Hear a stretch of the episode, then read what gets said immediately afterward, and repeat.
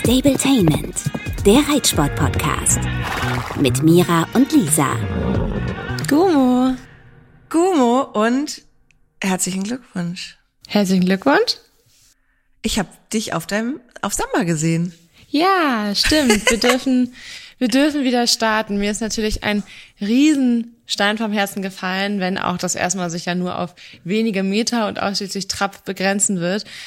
Aber es ist ja ein totaler Hoffnungsschimmer und ähm, ja, ich will da in den nächsten Wochen noch mal ganz ausführlich hier mit euch, mit dir, Lisa, drüber sprechen. Ähm, wenn wir auch so unsere ersten Meter auf der Uhr wieder haben, ist das, glaube ich, deutlich interessanter. Deshalb muss ich da so ein bisschen sagen, heute nicht. Heute sprechen wir über ein anderes super spannendes Thema, aber in den nächsten Wochen wird das dann noch mal richtig spannend, wenn wir auch noch mal mit Expertinnen dazu sprechen. Aber du musst eine Frage beantworten. Wie war das Gefühl, als du das erste Mal wieder raufgeklettert bist auf Samba? Also das erste auf jeden Fall in Sattel und Trense drauf ist ja einfach nochmal ganz anders gewesen als die letzten Wochen, weil ich bin ihn ja geritten, aber halt ausschließlich ausreitend, in der Regel am Strand, gebisslos mit so einem Pad. Also auf jeden Fall, ja, wieder nach Hause kommen, so finde ich. Also weil ich kenne den ja wirklich in- und auswendig und ich bin mir auch sehr sicher, dass der nichts vergessen hat, aber jetzt einfach ja trotzdem behandelt werden muss wie ein Jungpferd im Aufbautraining, ne? Also. Also bist du ihn schon wieder so ein bisschen richtig geritten? Also, also du hast gesagt, getrabt bist du, ähm, so mit Zügel richtig aufnehmen und. Ich habe die Zügel halt so aufgenommen, dass er halt nicht auf der Vorhand rumlatscht, ne? Aber ansonsten ja. halt echt einfach locker, flockig wie ein Jungpferd. Es ist trotzdem natürlich mega schön, einfach da wieder das fühlen zu dürfen und zu wissen, es geht in die richtige Richtung, ja. Oh, das sind wirklich richtig gute Nachrichten und ich bin super gespannt, wenn wir dann die nächsten ähm, Male drüber sprechen, wie sich dann jetzt ganz genau euer Aufbautraining gestaltet. Ich glaube, das interessiert auch viele. Es fragen nämlich immer mal wieder ähm, welche, wo wir jetzt einfach noch nicht an dem Punkt waren, dass wir sagen, jetzt passt es gut, weil du noch nicht so weit warst oder Samba noch nicht so weit mhm. war, aber umso schöner, wenn das dann losgeht ähm, und wir euch dann da begleiten können. Yes, das wird cool. Ich bin schon sehr gespannt auch, weil ich finde, das ist auch ein Thema, worüber die meisten viel zu wenig wissen, mir eingeschlossen und deshalb glaube ich, kann man sich da nochmal gut weiterbilden. Ich habe nämlich schon sehr, sehr, sehr viele Studien dazu durchgelesen und fühle mich jetzt smarter als vorher und erzähle da gerne meine Erfahrung zu und kann da auch nur vorweg schon mal sagen, belest euch da, das ist wirklich super smart, denn auch da, ähm, so sehr ich meinen Tierärzten da vertraue, es gibt halt einfach super viele individuelle Meinungen dazu und das ist ja auch völlig normal, das ist in allen Gebieten so, nicht nur im Reitsport, nur dass die Pferde leider in der Diskussion nicht so viel dran teilhaben können. Oh Gott, ja, stimmt. okay, und heute haben wir aber einen anderen Gast, ähm, beziehungsweise Lisa hat eine Gästin da gehabt. Gib uns auch ein kleines, ähm, ja, eine kleine Einleitung. Genau, es haben sich ähm, auch viele immer mal wieder gewünscht, dass ich jetzt schwanger bin. Übrigens mittlerweile im fucking achten Monat. So crazy, merkt man ja. dir gar nicht an, finde ich. Nee, stimmt auch. Und ich muss auch sagen, ich finde es ganz süß. Äh, mein Freund hat, ich habe ihn neulich ernsthaft, weil ich so findest du, ich bin Dein Verlobter. Ähm, mein Verlobter. Du, wir heiraten jetzt. Wenn die Folge rauskommt, morgen. Ja, crazy. Ihr heiratet, abgefahren und dann kommt das Baby. Also viele News in diesem Jahr. Voll. Und ähm, ich habe ja eine Zwangsreitpause. Ich bin ja noch mal ganz kurz bei meiner Freundin Berit ähm, ein bisschen geritten im fünf, vierten Monat oder so. Stimmt. Das hatte ich ja auch erzählt, dass ich mir da direkt in die Hose gemacht habe. Vor Anstrengung. Ich habe aber viele Nachrichten tatsächlich bekommen, so nach dem Motto, könnt ihr nicht mal im Podcast über Schwangerschaft und Reiten sprechen? Was ist erlaubt, was ist nicht erlaubt, wo muss man aufpassen? Ähm, wo ist man vielleicht auch durch Mysten, die so rumgeistern, ein bisschen übervorsichtig und kann sich entspannen? Und das sind so alles Dinge, die ich jetzt mit Maxi äh, besprechen werde. Maxi und ich sind vor bevor ich dich noch kennengelernt habe, also es ist wirklich schon einige Jahre her, ähm, zusammen geritten in Gettorf mit unseren alten Opas, also damals waren die noch nicht so alt, Sharon und Clini. Wir haben auch zusammen Reiterurlaube gemacht und damals war sie noch Studentin und hat Medizin studiert und ich, ich wusste noch gar nicht, in welche Richtung sie gehen wird. Aber sie ist jetzt Fachärztin für Gynäkologie und Geburtshilfe. Yes. Und hat tatsächlich auch einen der ersten Ultraschalle bei mir gemacht, als ich schwanger war und ist meine Freundin, die ich natürlich immer anrufe, wenn ich mir irgendwelche Sorgen mache, was jede Schwangere am Anfang hat. Selbst Klar. so eine eher unbeschwerte wie ich. Es zieht heute. Ich habe leichte Blutung. Äh, ich habe mir ein Fahrrad Lenker in meinen Bauch gehauen. Ähm, was jetzt? Musste sie schon als beantworten. Und bisher eben noch nicht so viel zum Reiten, weil ich ja nicht reiten kann. Was aber jetzt logisch ist, weil ich ja auch nur junge und teils uneingerittene Pferde habe. Oder welche, die zu klein sind. Sehr viel zu klein. aber ähm, ja, da freue ich mich jetzt total drauf. Cool. Ich bin gespannt. Dann hören wir zwei und wir alle äh, und du zwei. Äh, du zwei, wir zwei. Wow. Ähm, hören wir dann äh, auf jeden Fall nächste Woche wieder zum Thema Aufbautraining und jetzt geht's weiter zum Thema Gynäkologie und Geburtshilfe für Reiterinnen. Ja, herzlich willkommen, Maxi. Hallo Lisa. So geil. Wir, äh, ich habe Maxi kennengelernt, da war sie noch im Studium und wir sind immer nur zusammen ausgeritten. Wir sind sogar mal in Reiterurlaub gefahren mit deiner Mutter. Ja, das lag aber daran, dass mein Ex-Freund sich kurz vorher getrennt hat und deswegen musste meine Mutter mit. Ach, sonst wäre es ein Pärchenurlaub gewesen, ne? Ja, genau. Deswegen war dein jetzt auch Ex-Freund ja auch mit. Aber ich glaube, mit meiner Mutter war es auch lustiger. Die kann auch besser reiten. Ja, das war richtig cool. Wir waren in der Lüneburger Heide, aber wir schweifen ab. Es geht darum, dass du jetzt ja nicht mehr im Studium bist und mit mir halsbrecherische Ausritte machst, sondern dass du jetzt eine ernstzunehmende Frau Doktor bist. Frau Dr. Maximilia Busmeier. Fachärztin für Gynäkologie und Geburtshilfe an der Uni Bielefeld. Du hast es zu was gebracht. Ja, es fühlt sich nicht so an, aber irgendwie geht es immer weiter. es ist oft, dass ich da im Dienst sitze und mich frage, wie ist es so weit gekommen? Und ich auch manchmal verblüfft bin, dass ich der Arzt bin in dem Gespräch. Also man ist immer wieder von sich selbst überrascht. ich auch. Und Maxi war wirklich die erste, die ich eigentlich mit angerufen habe, als ich wusste, dass ich schwanger bin. Es ist irgendwie. Und du warst übrigens auch die erste, die eine der ersten, die einen Ultraschall bei mir gemacht hat. ich bin zu Maxi gefahren. Guck mal rein. War auch ein bisschen komisch, muss ich sagen, da äh, vor dir auf dem Gynäkologenstuhl zu sitzen. Aber ich meine, das ist ja dein täglich Brot. Ja, du bist auf jeden Fall nicht die erste Freundin, wo ich es als erstes erfahre. Das ist der Vorteil an Gynäkologinnen oder auch Gynäkologen, dass ähm, wir immer als erstes erfahren, wenn ein, jemand aus unserem Freundeskreis schwanger ist. Ist echt so, ne? Und ich habe auch schon zwei, dreimal angerufen, wenn ich mir wegen irgendwas Sorgen gemacht habe. So diese typischen Anfangssorgen, die du wahrscheinlich von allen hörst. Es fühlt sich aber so an, als ob ich meine Tage kriege. Ist das Baby jetzt noch da? Ja, das ist ganz normal. Der Körper bereitet sich darauf vor, dass alles wächst und so weiter, waren dann so die Antworten. Oder als ich neulich mir den Fahrradlenker in meinen Bauch gehauen habe und du dann relativ nüchtern, muss ich sagen, gesagt hast, wie weit bist du? 25. Naja, gehst ja morgen eh zum Arzt, also kannst jetzt eh nichts machen. Ja, Maxi, ich freue mich voll, dass du dir Zeit nimmst. Ähm, Maxi ist ja selber auch Reiterin, das habt ihr ja jetzt mitbekommen. Wir haben uns im, im gleichen Reitstall kennengelernt, ähm, hat mittlerweile zwei Pferde und deswegen so schön ja auch von beiden Seiten Ahnung. Das heißt, du kennst das Reiten nicht nur aus der Theorie, was ja sicherlich oft auch in Anführungsstrichen ein Problem ist, wenn man einen Gynäkologen fragt, ich bin schwanger, darf ich noch in den Stall, darf ich noch reiten, darf ich auch noch mein Pferd anfassen, weil wenn es GynäkologInnen sind, die dann äh, denken, okay, ein Pferd ist ein, das gefährlichste Lebewesen auf der Welt, die würden natürlich sofort sagen, ich würde keinen Fuß mehr in den Stall setzen. Oder Leute, die überhaupt keine Ahnung haben, die denken, das Pferd läuft immer von alleine im Kreis und man sitzt nur faul drauf. Die würden sagen, hey, ja klar, geh doch reiten, bis zur Geburt. Ähm, deswegen freue ich mich total, dass wir heute darüber sprechen können und würde mal direkt einsteigen mit der wirklich häufigsten Frage, ja, was ist denn jetzt? Ich bin schwanger, darf ich denn reiten und wie lange? Also bei der Frage, das ist natürlich auch direkt eine komplexe Frage, kann man gar nicht pauschal antworten. Das ist prinzipiell immer so, dass das jeder für sich selbst entscheiden muss. Ich muss natürlich meine KollegInnen ähm, in Schutz nehmen, die sich oft mit dem Reiten nicht auskennen. Und es gibt einfach eine Formulierung bei uns in den Mutterschaftsrichtlinien, da steht, dass man sportliche Aktivitäten mit hohem Sturz- und Unfallrisiko vermeiden soll.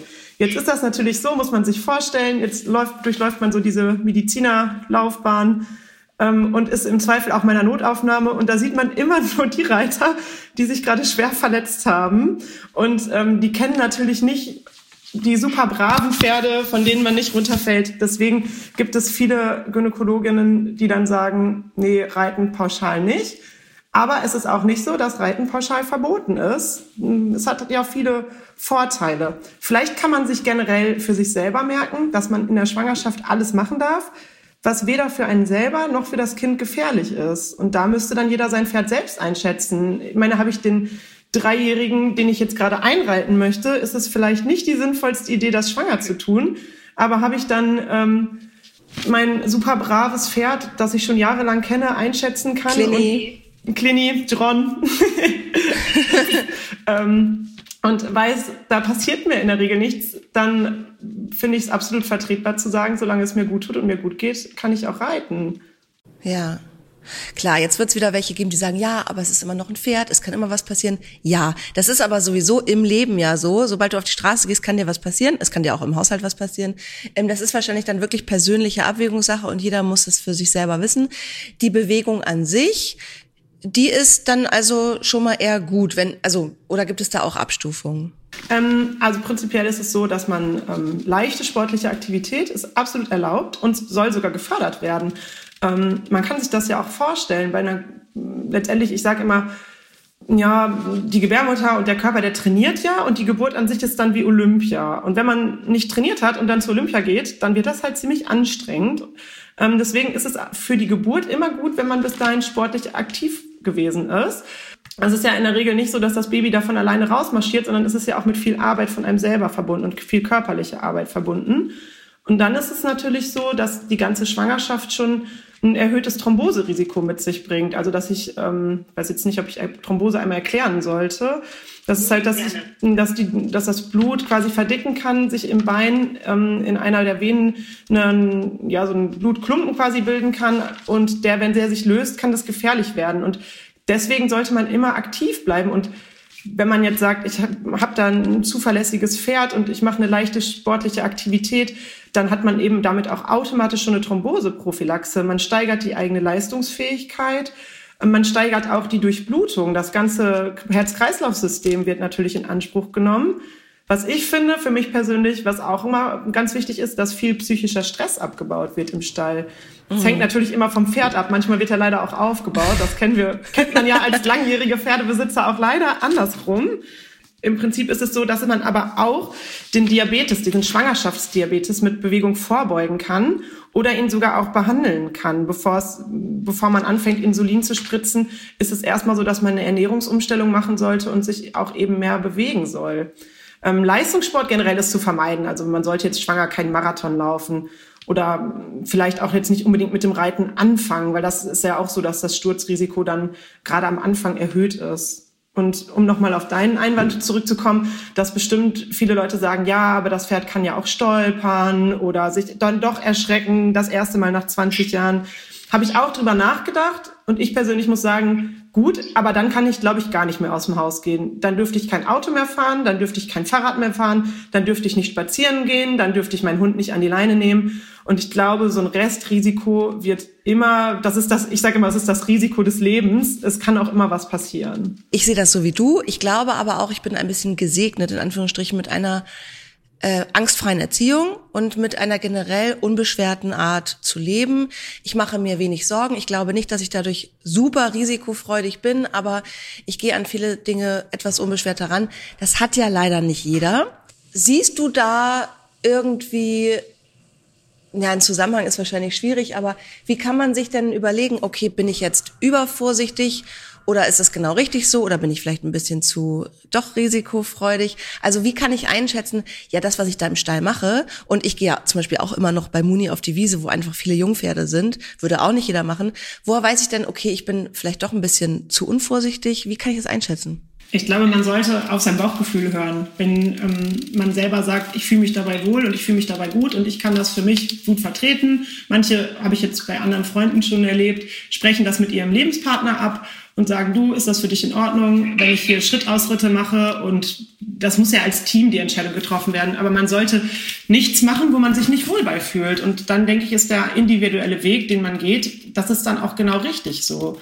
Also wenn man sagt, ich habe jetzt Angst, auf die Wiese von 20 drei, vierjährigen zu gehen, die eventuell noch nicht mal gehalftert wurden, und man hat dann ein schlechtes Bauchgefühl dabei, dann geht man einfach nicht auf die Wiese. Und wenn man sagt, nee, ich, ich kann die Pferdesprache lesen, ich fühle mich damit gut, dann ist das auch in Ordnung. Also das muss, das Risiko letztendlich trägt jeder für sich selbst und diese Entscheidung wird auch nie jemand für einen abnehmen. Also die muss man immer selber treffen und man sollte die so treffen, dass man sich wohl dabei fühlt und das vertreten kann und dann ist das auch völlig in Ordnung.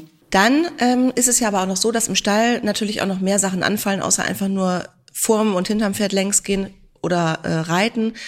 Es sind, gibt ja auch Stallarbeiten zu tun. Und als ich ja mit äh, Muni anfangs hier umgezogen bin ins Bergische, war ich in einem Stall, wo ich viel mitmachen musste und wo ich jetzt sehr froh bin, dass ich rechtzeitig mich um eine Alternative gekümmert habe, weil ich jetzt nicht mehr acht Boxen misten könnte. Wie viel Arbeit ist wie lange erlaubt? Kann man da auch sein Gefühl hören? Weil ich gehe oft auch drüber, muss ich ehrlich sagen. Also ich mache, mache, mache, mache und denke dann irgendwann, oh, aua, jetzt hängt der Bauch durch. Äh, genau, wenn du dir die Antwort selber geben kannst, das heißt, wenn du auf deinen Körper hörst, dass der dir Signale gibt. Wenn er dir sagt, ich habe Bauchschmerzen, nachdem ich die Box gemistet habe, dann war es zu viel. Dann muss man jemanden finden, den man vielleicht auch dafür bezahlt oder irgendwie andere Gegenleistungen bringt, für den Kuchen mitbringt oder was weiß ich. Man muss, man muss individuell auf seinen Körper hören, weil du merkst das wahrscheinlich auch selber. Dein Körper verändert sich während der Schwangerschaft. Also es ist anfangs in der Schwangerschaft hat man einfach stark mit Übelkeit zu kämpfen und ist empfindlich auf Gerüche. Jetzt ist das ja auch so, dass im Pferdestall viele Gerüche sind. Es gibt bestimmt einige, die sagen, ich kann diesen Geruch meines Pferdes oder der Box gerade gar nicht riechen. Und dann muss man das natürlich vermeiden. Und andere haben das nicht so ausgeprägt und sagen, nö, ich gehe da ganz normal hin und ähm, bin, mache, was ich möchte. Prinzipiell ist ja auch, wenn man sich beispielsweise gegen das Reiten entscheidet, heißt es ja nicht, dass man nicht in den Stall gehen kann. Also auch ähm, longieren oder da rumlaufen, das Pferd putzen, das sind ja auch alles körperliche Aktivitäten, die ja an sich förderungsfähig sind, die ja alle gut sind und der Gesundheit ähm, ja dem Ganzen was Gutes tun. Man ist viel an der frischen Luft, man hat da ja nochmal nette Gespräche eventuell. Also wenn einem das gut tut, dann sollte man das auch auf jeden Fall weitermachen. Aber natürlich man muss da auch wieder auf sich hören. Also wenn ich jetzt mit Arbeitsschutzsachen anfange, wie lange man stehen muss und so, das sind ja alles Sachen, die man jetzt im Stall, ich stehe da ja nicht acht Stunden am Stück auf einer Stelle, das ist ja Quatsch. Ich habe ja immer die Möglichkeit, eventuell mich hinzusetzen, eine Pause zu machen. Ähm, ja. ja. und wenn es einem nicht gut geht und man sagt, abends zieht's, dann weiß man, das war zu viel und man muss einen Gang runterschalten. Was ist denn eigentlich das Problem mit dem Schwerheben? Also ich habe ja bis zum Schluss und auch manchmal immer noch mal gerne einen Sack Futter von links nach rechts oder auf eine Schubkarre raufgehoben. Ich hatte so das Gefühl, in der Zeit, wo die Bänder so besonders nachgeben, also wurde also irgendwann im zweiten Trimester, ich bin ja jetzt schon im dritten, ich bin ja schon hochschwanger, ähm, da war es irgendwann unangenehm, da habe ich auch wirklich fast gar nichts mehr angehoben. Jetzt habe ich zum Beispiel wieder das Gefühl, ach, ab und zu kann ich schon mal was anheben. Irgendwie ist das jetzt wieder alles stabiler. Also was ist eigentlich das Problem mit dem Schwerheben und gibt es da eine Faustregel, wie viel darf ich? Ähm, also bei dem Heben ist ja das Problem, dass sich, dass die Belastung auf den Beckenboden und auch, ich sage jetzt mal umgangssprachlich, auf die Mutterbänder erhöht wird, weil der Druck von oben steigt. Ähm, da ist es dann so, dass der Körper sich ja auch jetzt im Laufe der Schwangerschaft auf die Geburt einstellt und der lockert diese Bänder jetzt auch am Ende. Deswegen haben viele Patientinnen dann zum Beispiel Symphysenschmerzen, weil die Symphyse sich lockert. Das sind alles Vorbereitungen für die Geburt, dass es einfacher ist, dass, weil der Körper bereitet sich immer auf eine spontane Geburt vor. Der weiß ja nie, was man mit dem Arzt besprochen hat. Also ob da jetzt ein Kaiserschnitt geplant ist oder nicht. Und der Druck auf den Beckenboden wird erhöht und auf die Bänder. Und das Problem sind dann oft die Schmerzen. Und es ist auch so, dass der Beckenboden in der Schwangerschaft an sich auch schon leidet. Der leidet durch die Schwangerschaft und dann durch die Entbindung auch nochmal. Was heißt leidet? Ähm, also die Muskulatur wird auf jeden Fall geschwächt und kann sogar während der Geburt ähm, anfangen zu reißen, dass man hinterher wirklich eine oh. Beckenbodenschwäche hat. Ich weiß, das sind jetzt Sachen, die Schwangere nicht hören möchten. Nein. Weißt du, warum, Maxi, das Problem ist, dass ich ja total fahrlässig mit meinem Beckenboden bin, das weiß ich auch.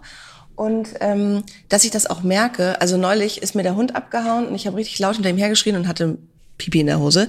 Oder auch als ich nochmal geritten bin im vierten Monat oder so bei einer Freundin und ein bisschen meine Bauchmuskulatur angespannt hat, habe ich mir auch in die Hose gemacht. Also ich, daran merke ich ja eigentlich, okay, so richtig gut ist es alles gerade nicht, ne? Nee, aber das ist gar nicht so schlimm, weil letztendlich ist ich würde sagen, dicke Menschen haben so das Problem ja fast immer. Also du machst jetzt durch die Belastung, also die Muskulatur dünnt halt aus, weil der Druck von oben weg ist. Und man würde immer die sechs Wochen nach dem Wochenbett erstmal abwarten, sechs bis acht Wochen. Und dann fängt man ja an mit gezielten Training, um den wieder zu stärken. Rückbildung. Genau, aber auch da braucht man eine Erholungsphase nach der Geburt. Man fängt nicht direkt am ersten Tag nach der Geburt mit der Rückbildung an. Man gibt dem Körper erstmal sechs bis acht Wochen, um sich alleine zu erholen. Da stehen dann auch ganz andere Themen auf dem Plan. Das ist dann erstmal das Stillen wichtig. Da muss man sich erstmal an die neue Situation gewöhnen, dass man jetzt ein Baby hat oder eventuell auch schon ein zweites, drittes oder viertes oder noch mehr. Oder Drillinge. Genau, oder ganz viele Babys auf einmal. Und ähm, da würde man immer erstmal den Woche, das Wochenbett abwarten ähm, und dann mit gezieltem Training anfangen, um die Muskulatur wieder zu stärken.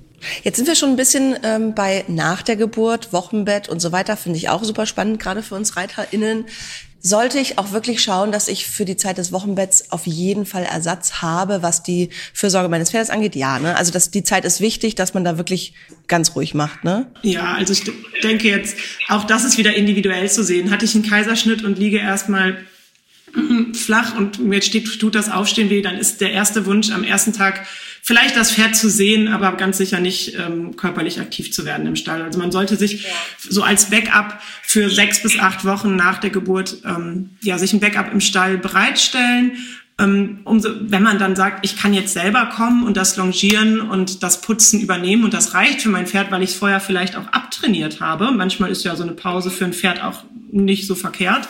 Ähm, dann ist das ja auch so vorbereitet, dass man dann vielleicht nach drei oder vier Wochen schon wieder in den Stall kann, aber dann eventuell auch nicht reiten sollte. Das sollte dann jeder individuell auch nochmal mit der Hebamme oder mit der Gynäkolog, mit der oder dem Gynäkolog in, in mit dem Gendern ist für mich immer noch ein bisschen schwierig, weil meine Patientinnen sind immer Frauen. Und ähm, da ist es dann so, dass äh, man ja mit denen noch mal sprechen sollte, weil es, es kann Geburtsverletzungen geben, es kann keine Geburtsverletzung geben, es kann ein Kaiserschnitt geworden sein, es kann eine normale Geburt gewesen sein. Das kann man so gar nicht pauschalisieren. Aber sechs bis acht Wochen nach der Geburt sollte man sich die Zeit für sich und sein Kind nehmen. Es ist ja auch eine schöne Zeit, es ist ja eine Kennenlernzeit. Man muss irgendwie in seine neue Rolle, ich denke, wir reden jetzt mal vom ersten Kind, in seine Rolle als Mutter hereinwachsen und erstmal mit dem Schlafmangel zurechtkommen und mit dem Stillen oder dem Abstillen dann eben klarkommen. Also da, glaube ich, sind erstmal viele Themen, auf die man sich vorher vielleicht auch gar nicht so gut vorbereiten konnte, die dann auf einen zukommen. Jetzt ist es ja so, wir als Tierbesitzer, gerade PferdebesitzerInnen, kennen das ja, dass Leute immer gute Ratschläge haben und sich immer gerne einmischen und einem auch immer gerne die eigenen Sorgen nochmal so ein bisschen oder auf einen projizieren. Das ist ja bei Kindern, wirst du mir bestätigen können, noch krasser. Ähm, jeder weiß, wie das besser geht, wie es anders geht und jeder macht dir auch gerne Sorgen. Und ähm, da wollte ich nämlich nochmal drauf zurückkommen, dieses, du darfst das nicht machen, du darfst dieses nicht machen, du darfst jenes machen. Was sind denn wirklich, unabhängig von der Sturzgefahr, über die wir ja schon gesprochen haben, die Sachen, wo du sagst, das ist gefährlich, weil das nicht für deinen Körper unangenehm ist oder für die Mutterbänder oder den Beckenboden, sondern weil wirklich das Kind also geschädigt werden kann oder es zu einer verfrühten ähm, Geburt kommen kann.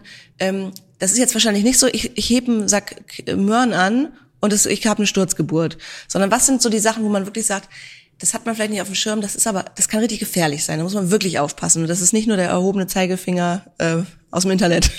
Genau. Also ich denke auch, dass man sowohl in der Schwangerschaft und kannst dich schon mal drauf einstellen, wenn dein Baby erst geboren ist. Ich glaube, dann geht's erst richtig los mit äh, Menschen, die alles besser wissen.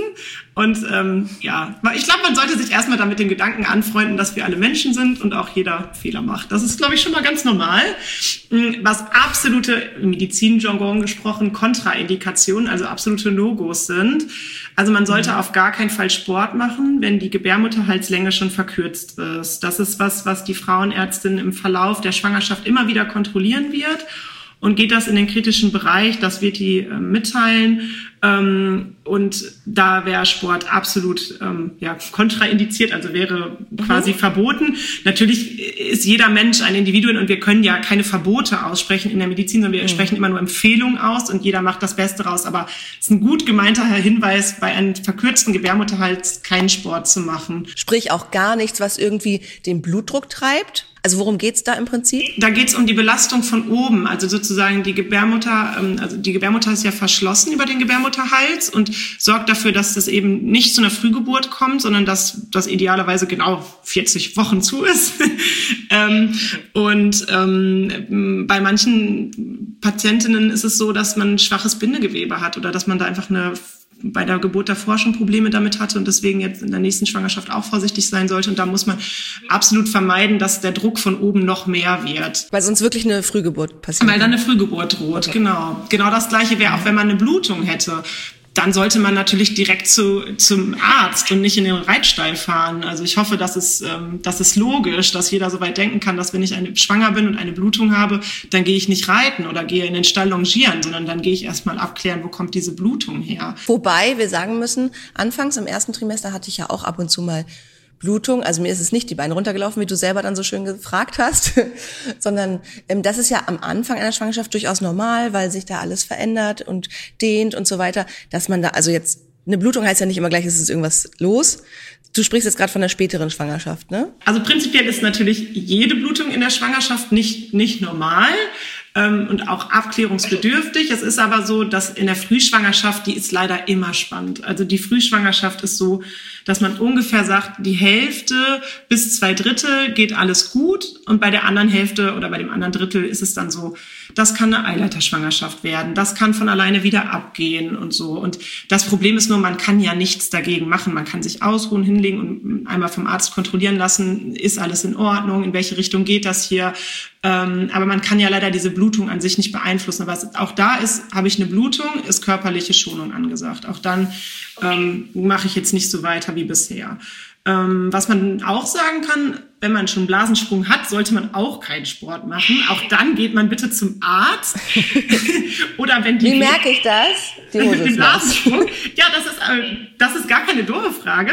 Es ist wirklich manchmal so, dass ähm, man das am Ende, wenn, der, wenn das Baby größer wird und der Druck von oben auch auf die Blase größer wird, dass man gar nicht unterscheiden kann, ob das jetzt Pipi ist oder ob das Fruchtwasser war. Weil ich sag mal, frischer Urin riecht ja nicht so klassisch. Und da lässt man es halt einmal abklären. Also das machen wir jeden Tag, zu gucken. Da gibt's spezielle Tests, die haben wir vorrätig und dann gucken wir einmal, machen Ultraschall, gucken, ist noch genug Fruchtwasser da, nehmen diese speziellen Tests, die Proteine aus dem Fruchtwasser testen können und dann können wir am Ende sagen, das war Pipi oder das war ein Blasensprung und dann, genau, geht's eben dementsprechend den weiteren Weg. Dann geht's los. Ja, das hängt von der Woche ab. Also auch wenn das natürlich äh, rund um den Geburtstermin ist, ist das natürlich ein Start für die Geburt.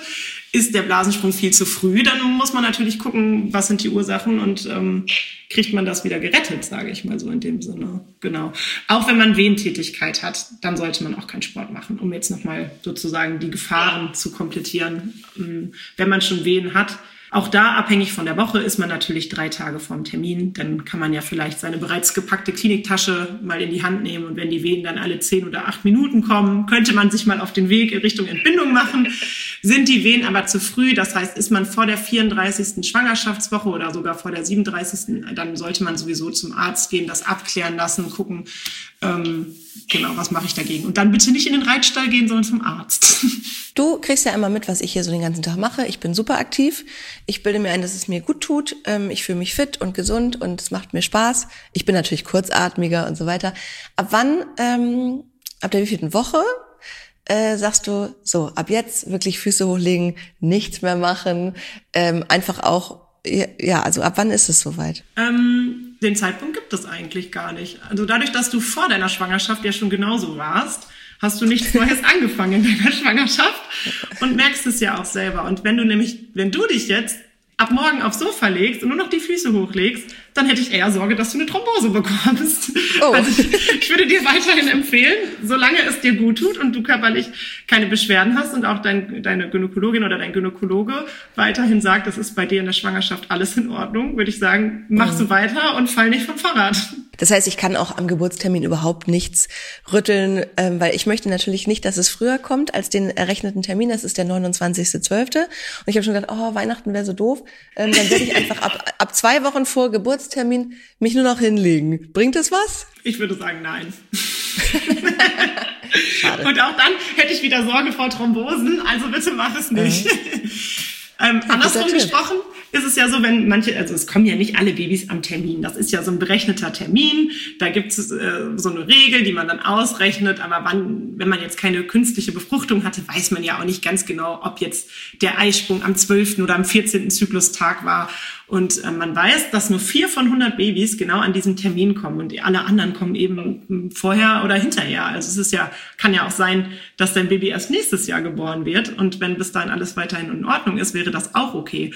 Und dann empfehlen wir dem Patienten schon mal, bevor wir dann, wenn das Baby so gar keine Anzeichen macht, sich auf den Weg zu machen, dann empfehlen wir auch schon mal viel laufen oder ein bisschen Fenster putzen, dass es dann doch auch von alleine losgehen kann, wenn der Termin schon überschritten ist. Natürlich auch dann immer nur, wenn alles in Ordnung ist, aber dann darf man sich sogar wieder mehr belasten. Springstunde. Ja, genau, auf jeden das ist äh, das, glaube ich, ist der Bauch, dann ist der Bauch so groß, dass man da dann merkt, dass der eigene Körperschwerpunkt sich so verschoben hat, dass das Sturzrisiko dadurch wieder erhöht ist und man das dann intuitiv nicht mehr mitmacht. Okay, gibt es noch was von deiner Seite aus, wo, äh, was dir wichtig ist, ähm, was unsere HörerInnen wissen sollten in Bezug auf schwanger, schwanger Pferdemensch sein? Ich denke, man kann sich schon mal darauf einstellen, dass man einen neuen Sport-BH braucht, dann die Brust sich verändert und ähm, auch die Schmerzen in dem Bereich sich verändern. Und prinzipiell, denke ich, kann niemand ähm, der schwangeren Person sagen, was man zu tun hat oder zu lassen hat, sondern das muss man selbst einschätzen, im Zweifel auch nochmal mit der eigenen Gynäkologin ähm, rücksprechen, ähm, gucken, wo man sich selber bei wohlfühlt. Und ich denke, wenn jeder den Leitspruch, den ich am Anfang schon gesagt habe, man sollte das machen, was weder sich selbst oder das Kind gefährdet, wenn man das so ein bisschen im Hinterkopf hat, ich denke, dann ist schon viel geholfen. Meine Mutter sagt übrigens immer, ich soll aufhören, die Pferde zu küssen, weil das so unhygienisch sei und schlecht fürs Baby. Kannst du das bestätigen? Nein.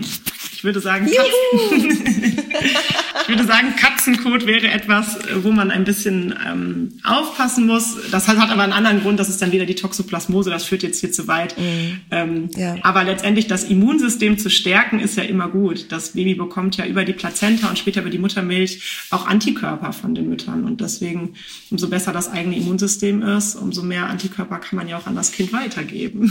Also ich würde mein Pferd auch weiter küssen.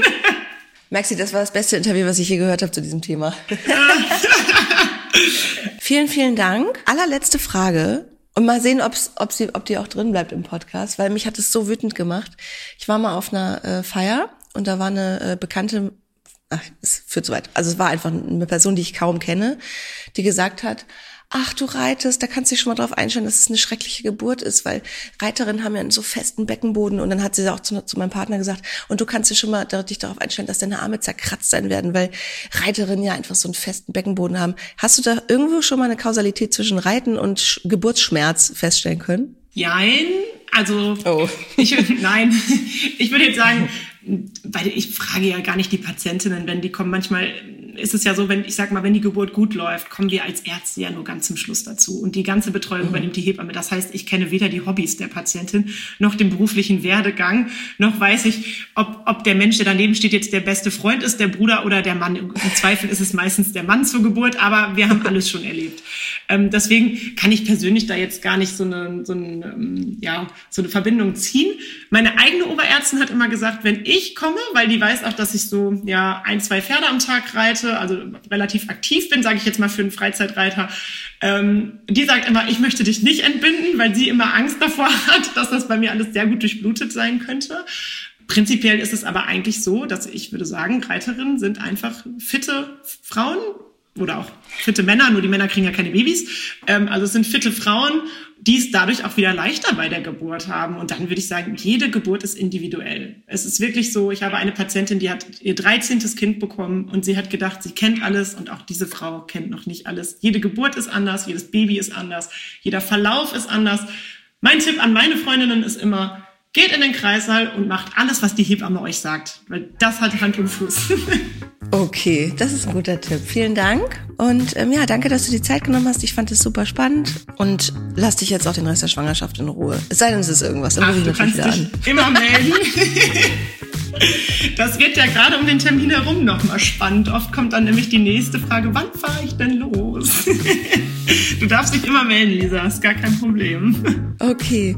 Ja, vielen Dank, Maxi, und ähm, dir weiterhin viel Erfolg und Spaß mit deinen Pferden. Danke. Und bei der Arbeit. Ja, genau. Tschüss. Tschüss. Stabletainment, der Reitsport-Podcast. Mit Mira und Lisa.